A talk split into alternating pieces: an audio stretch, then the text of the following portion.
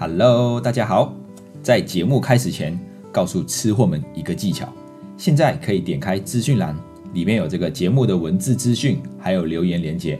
听完后觉得很喜欢的话，可以给我们五星评论和留言，让更多人看见台马小菜。那我们马上进入节目啦！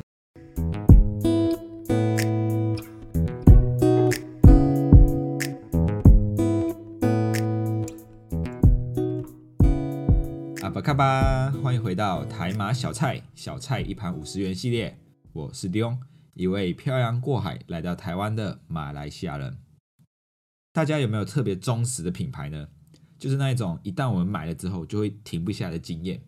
比如说 Apple 苹果啊，这个 iPhone。像我记得我的第一台 iPhone 是在国中还是高中的时候买的，忘记了。那时候是 iPhone 四，就是第四代的 iPhone。然后从此之后我就一直在用 iPhone 的手机，一直换换换。到现在都还是用 iPhone 的，差不多十几年了，都用苹果的这个品牌。那除了手机之外，可能电脑，有些人电脑也是会买苹果的，然后平板也买苹果的，手表也买苹果的啊，反正什么都买苹果的，就是因为他对于这个品牌的忠实度很高啊，就是他认为苹果就是最好的这样子。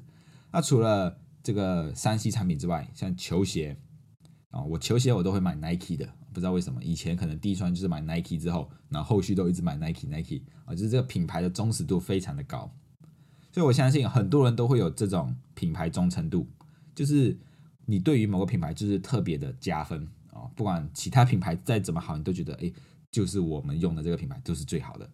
那其实这个当中出还涉及了一个心理反应，叫做狄德罗效应，所以今天就来跟大家分享这个有趣的狄德罗效应。因为它有可能是我们通往财务目标途中的绊脚石。那到底什么是狄德罗效应呢？我们常常都会说，越得不到的越想要，得到了越不珍惜，就好像爱情，越越得不到越想要。男人离不开的往往都是那一些不怎么爱他的女人，或者是女人离不开的往往都是那一些伤害他的男人，是吧？人的个性就是这样，很奇怪，嗯。触手可得的东西反而不去珍惜，那很难得到的，偏偏就把他们视为是这个珍宝啊，像宝贝一样，就是非常的珍惜。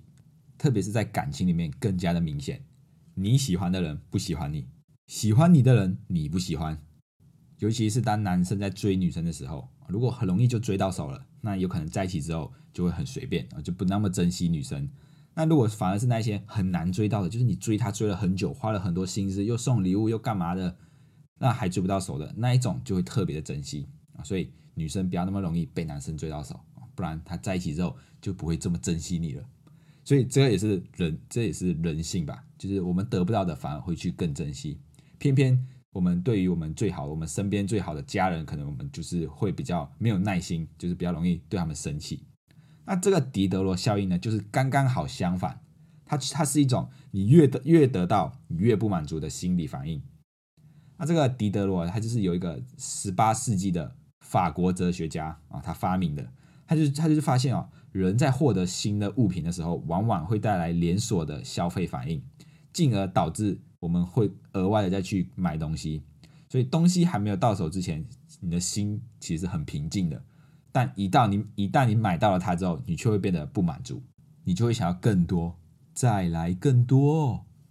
那这个狄德罗的故事呢，就是有一天。他的朋友就送了狄德罗一件非常精致、非常豪华的睡袍，就那种有钱人穿的睡袍，知道在电视机看到那种。然后慢慢的，他就发现他想要，他有一种想要让他的所有的东西都升级的强烈欲望，因为他穿着这种昂贵的这个睡袍，在他的书房走来走去的时候，他就总觉得，嗯，这个家具破烂不堪，跟他的这个睡袍格格不入啊。所以他就慢慢的，他把所有的地毯也换成高级的。把所有的家具也换成高级的，然后不管是椅子啊还是什么，都换成非常豪华、非常高贵的，来衬托他的这件睡袍。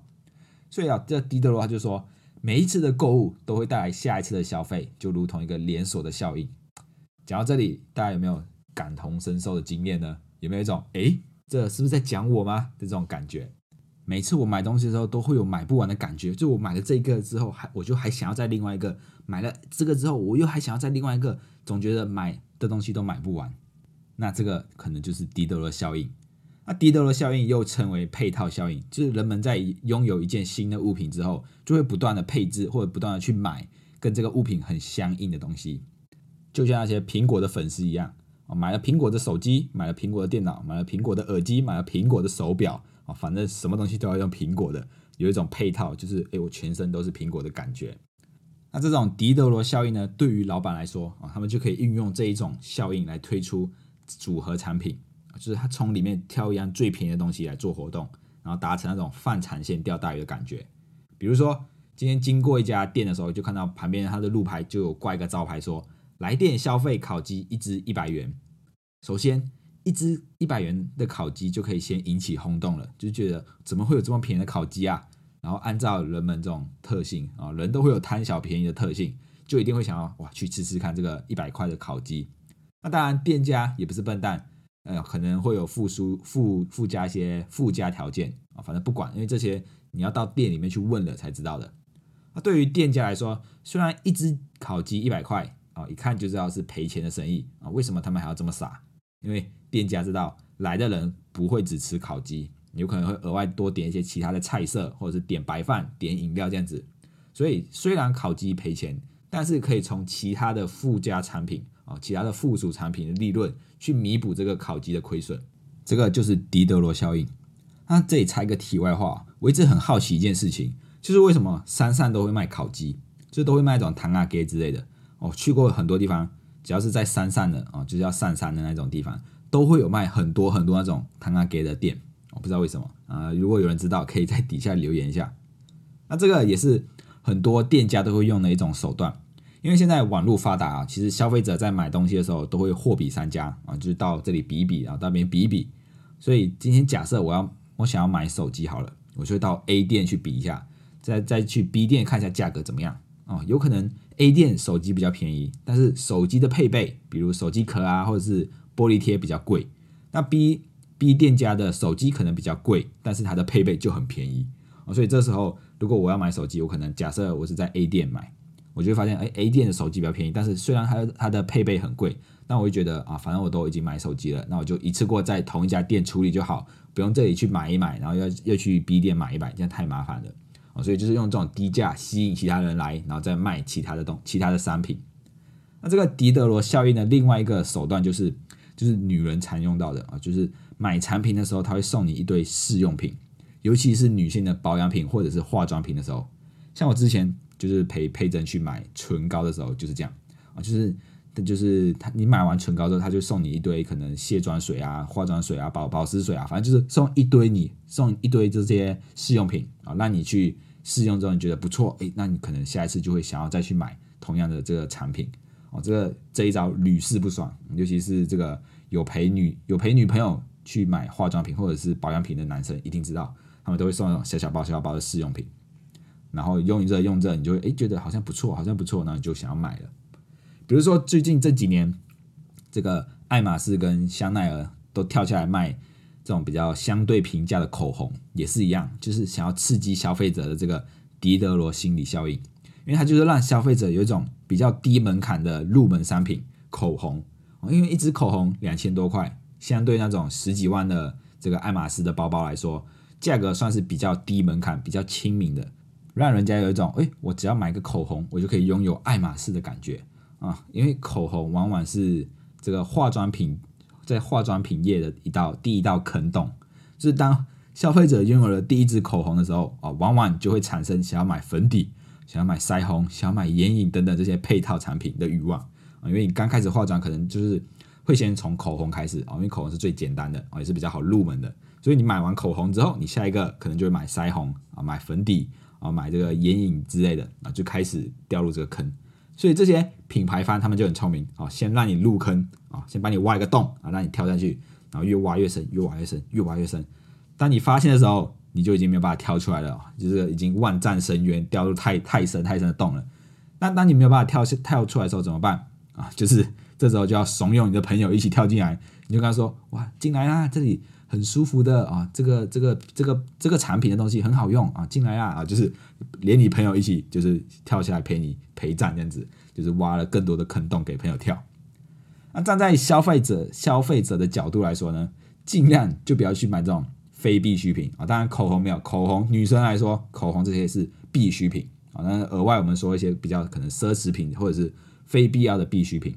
那一旦是因为一旦你接受了第一件之后，你就会想要买更多，再买更多啊。那个那个店家就会有这种心理，就是再买更多，就让你越买越多，越买越多。就让你不断的，你再买了，你买了第一个非必需品，你就买第二个啊，就买第三个，然后你会想要衬托他们，就买第四、第五、第六个啊，慢慢就造成我们的钱包不断的缩水啊，变少，变成甚至最后变成月光族。因为拥有这个有些品牌啊，就是一种身份的象征，一种荣誉啊，就像这种爱马仕啊、香奈儿这一种，或者是苹果，对于他们使用者来说，他们就是一种身份象征，尤其是这种爱马仕啊、香奈儿这种精品啊。这一种，他们有些还会有身份的这个限制，就是你是 VIP 用户啊，你是 VIP 客户，你才能买某一些包包，或者是你要买这个包包，你可能你要消费多少钱才能够有资格去买这个包包啊？对他们来说，就是一种身份的象征啊。我拥有爱马仕，哦，身份可能就比较特别这样子。那我们也可以运用这种狄德罗的效应啊。你有，如果你很讨厌一个人，你就送他一个很贵的品牌，让他。掉入你的狄德罗陷阱啊！他买了这个之后，因为你送给他之后，他可能诶用着用着就觉得，哎，我好像要再买一点其他的东西啊，他就越花越多钱，越花越多钱，然后就会掉入你的陷阱。但不是呃，但这里也不是说不能买奢侈品啊，因为赚钱的目的就是要提升生活品质嘛啊，有有时候太过抠门又不太好，那么赚钱赚的这么辛苦，然后什么东西都不不买给自己啊，这样又又太过。这个极端了啊，就是也不要太抠门，但也不要买太多的奢侈品，因为奢侈品本来就是一种很容易让你掉入陷掉入这个坑洞的陷阱。所以呢，有赚钱就就要对自己稍微对自己好一点啊，这样才有再继续赚钱的动力啊。比如说我们我身边就有个同事，我们那天在公司聊天，就说要出国，我要回马来西亚的时候，哦，就我就有个同事哦，然后另外一个同事就说，哎。你月收入二十几万，结果你都没出过国，然后就这样子，他就被嘴了。就是说，哎，你赚那么多钱，结果你都没有好好的去享受生活，你就一直在赚钱，一直在赚钱这样子啊，就是有种像这个金钱的努力这样子，一直要赚钱。所以也不是说不要乱花钱啊，而是在我们合理的范围内里面，在合理的范围里面挥霍是 OK 的。所以这个一切又要回到有没有做规划啊？因为你有做规划，你对于这笔钱你有掌控好啊，那你花钱是 OK 的。不要在你没有控制的范围内里面去挥霍啊，有可能超出你原本的预支或者超出你的预算，那这些东西可能就比较不需要啊。那这一些这一些的开销就很有可能会成为我们通往我们财务目标的一个绊脚石啊，就是让我们的目标没有那么容易达成。所以这个今天就跟大家分享这个很有趣的狄德罗效应啊，就是以后我们在买东西的时候稍微就要想一想。或者是你会就发现店家就用这种低度的效应来吸引消费者去消费。好，那今天的这个分享就到这里。如果喜欢今天的内容，欢迎动动手指头滑到下方处留言评分五颗星，这样子可以让更多的人看见我们频道。你们的支持是我们继续创作的动力，谢谢大家，我们下一次见，拜拜。